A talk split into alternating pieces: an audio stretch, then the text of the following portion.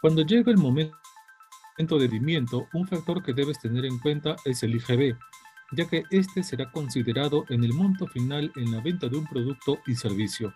Pero además de calcularlo, debes saber en qué se diferencia este concepto con el IGB justo. ¿No sabes cuál es? Aquí lo vamos a ver.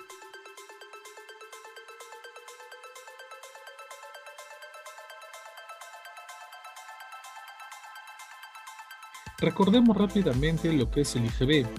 Es un impuesto que pagamos todos los ciudadanos al realizar una adquisición, es decir, se cobra en la compra final del bien o servicio.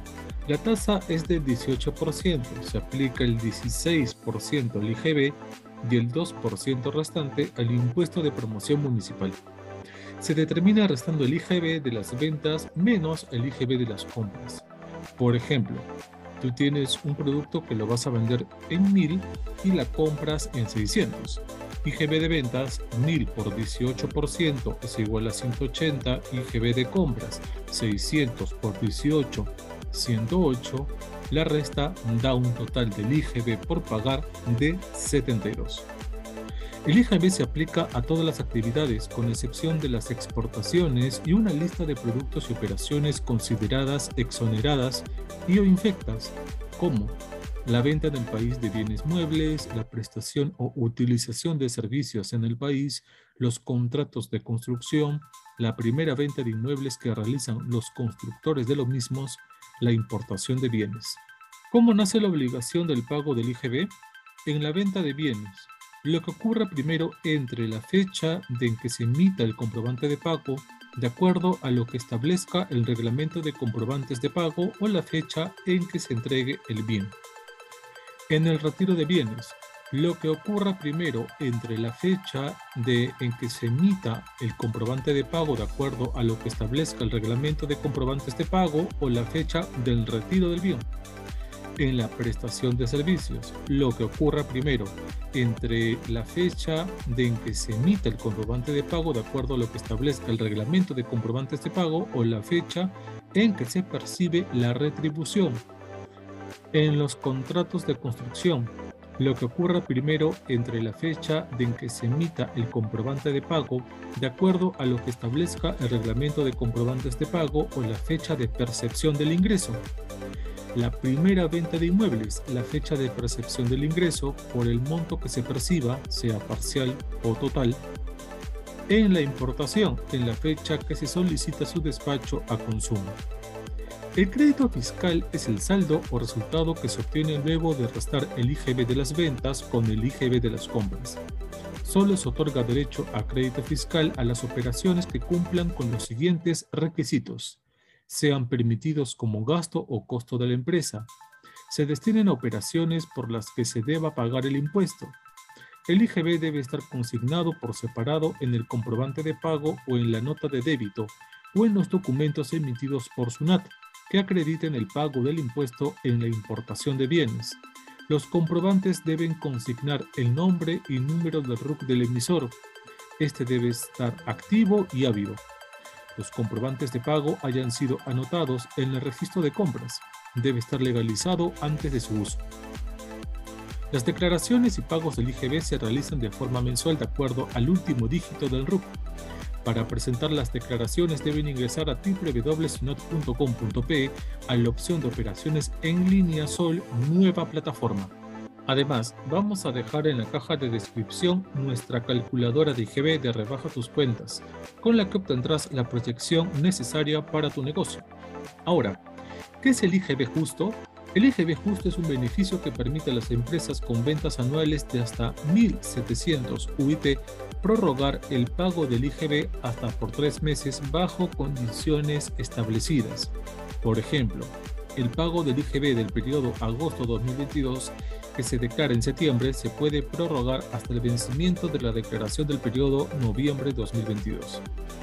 Tener en cuenta que los intereses moratorios se aplican desde el día siguiente a la fecha de vencimiento del plazo prorrogado. Para gozar del beneficio de la prórroga, cejarse al momento de presentar la declaración.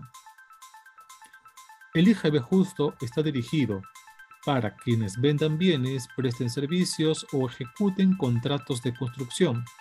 Micro y pequeñas empresas cuyas ventas anuales no sean superiores a 1.700 UIT. Microempresa, ventas anuales de hasta 150 UIT. Pequeña empresa, ventas anuales superiores a 150 UIT y hasta el monto máximo de 1.700 UIT.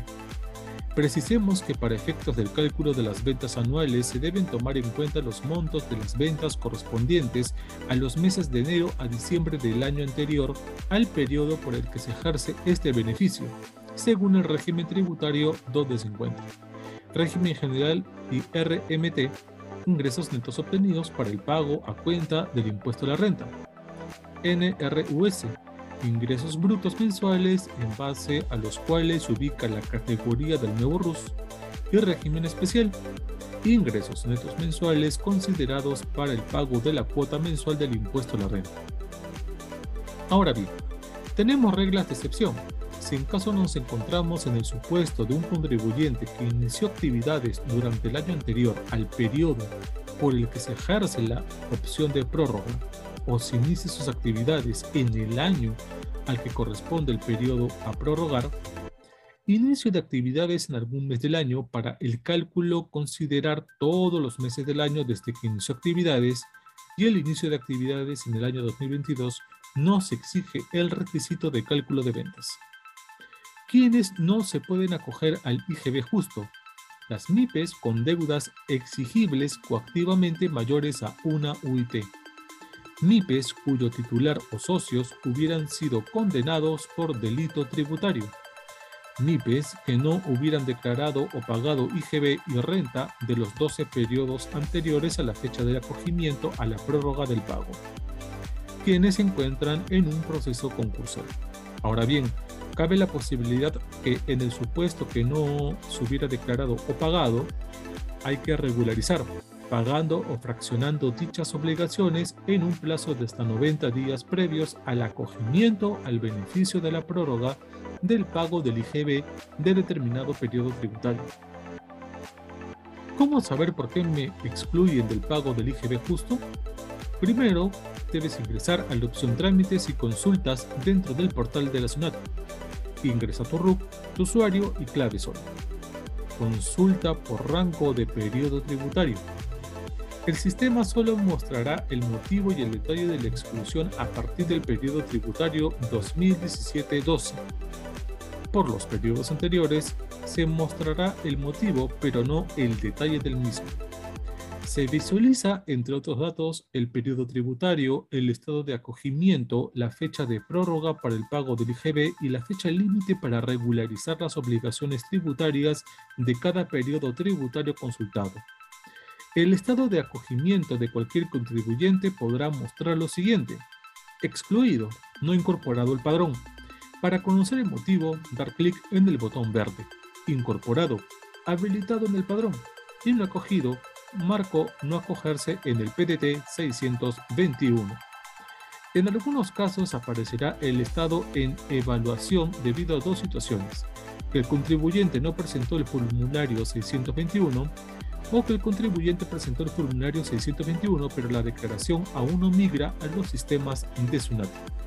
Podrá solicitar la devolución del crédito fiscal generado en las importaciones o adquisiciones locales de bienes de capital nuevos al inicio de tu actividad productiva, obteniendo así una mayor liquidez.